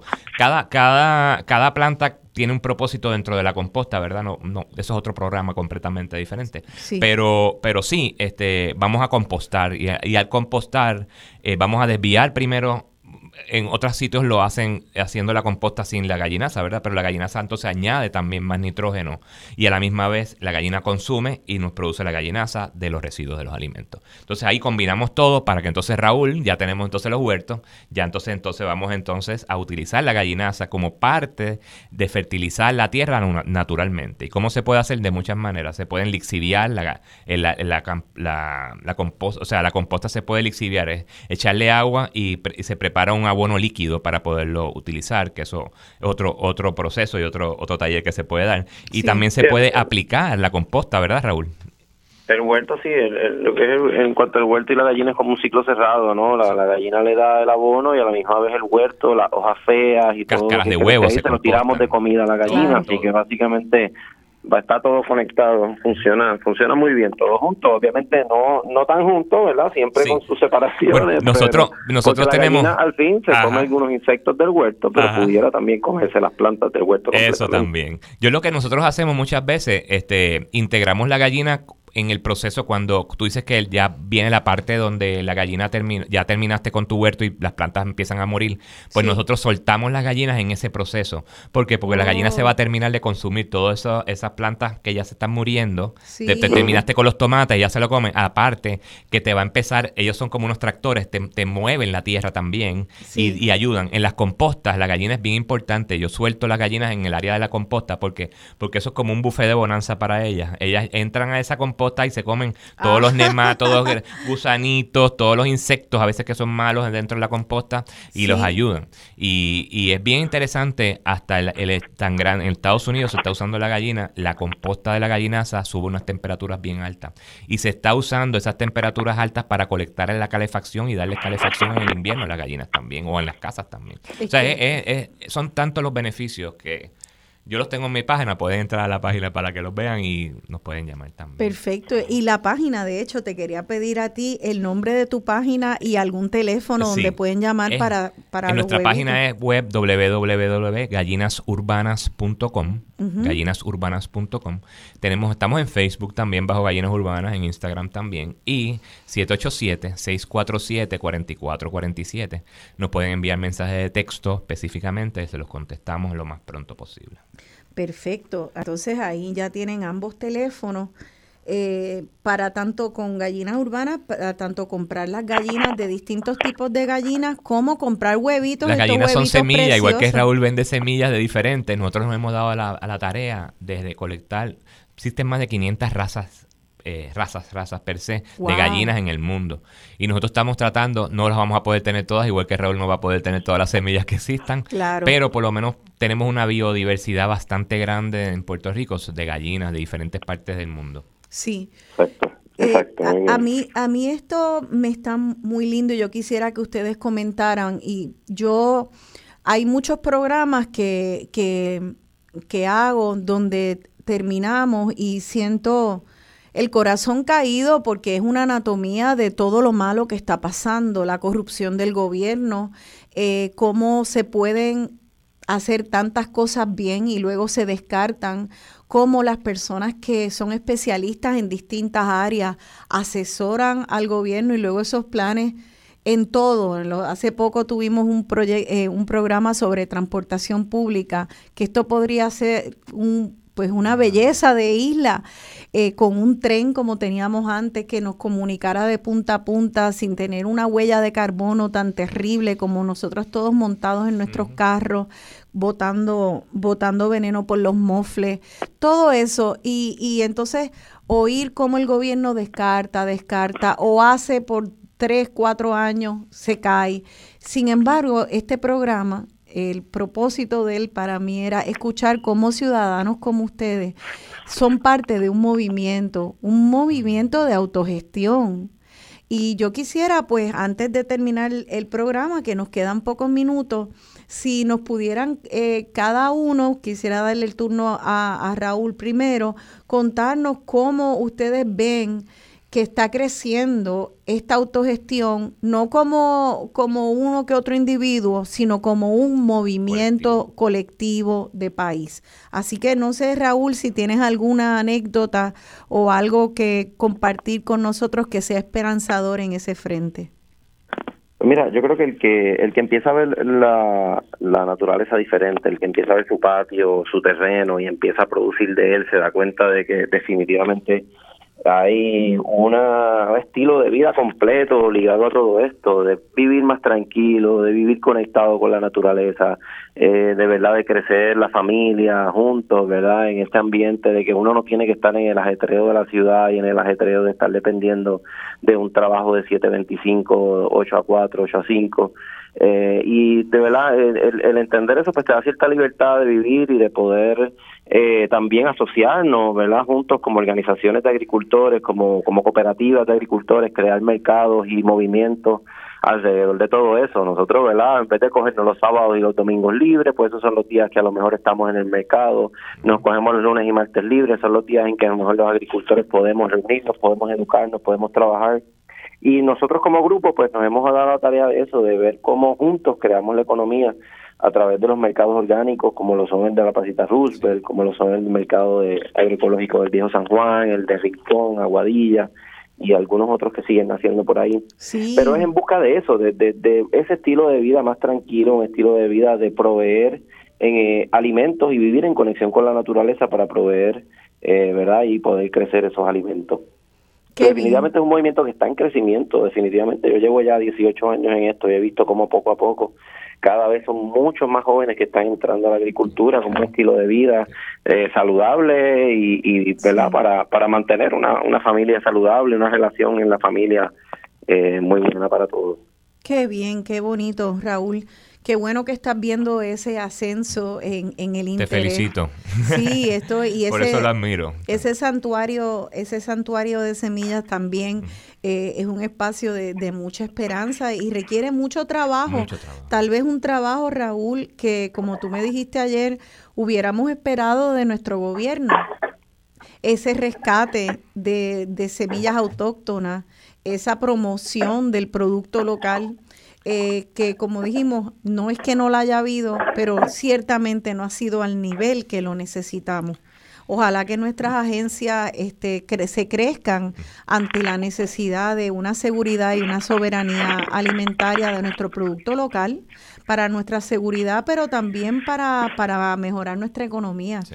Eh, y tú, Marcelino, entonces, ah, cuéntanos tú. Para mí, más o menos, bueno, llevo participando sobre 20 años eh, sobre, en el mercado orgánico y, y eh, a través de estar en el mercado orgánico, mi proyecto surge ahí como un, proyecto de educativo, porque comenzó como todo, como educación. La gente lo que venía a mí era para, para un poquito conocimiento. Yo empecé bien pequeñito teniendo poquitas gallinas porque vi la necesidad que había de tener otras razas de gallinas que no fueran las comerciales, aparte de tener huevos en la casa, ¿verdad? Que ese es mi proyecto principal, que es enseñarle a la gente que la experiencia sea una positiva.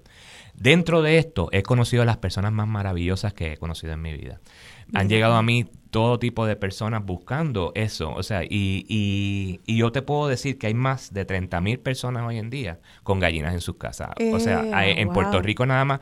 Y eso es una, una conservadora lista de, de, gente que han llegado, o sea, a través de todo este tiempo han llegado a mí o un punto yo más o menos llevo como unos récords de, gente que van y vienen, de clientes. Es impresionante. Es muchas personas, o sea que como Raúl está viendo, yo lo estoy viendo, estoy viendo más gente y, y después de la pandemia más todavía, porque durante la pandemia esto ayudó también al momento que estuvimos encerrados y con miedo. Muchas personas se dieron a la tarea de buscarse sus huertos, muchas, y de, y de buscarse sus gallinitas. Fueron muchas, muchas las personas que vinieron a nosotros buscando gallinas y, educación para poderlas tener. Pero Entonces, qué alegría. Eh, eso que hemos visto, lo estoy, o sea, ahora con la escasez del huevo ha ido incrementando más.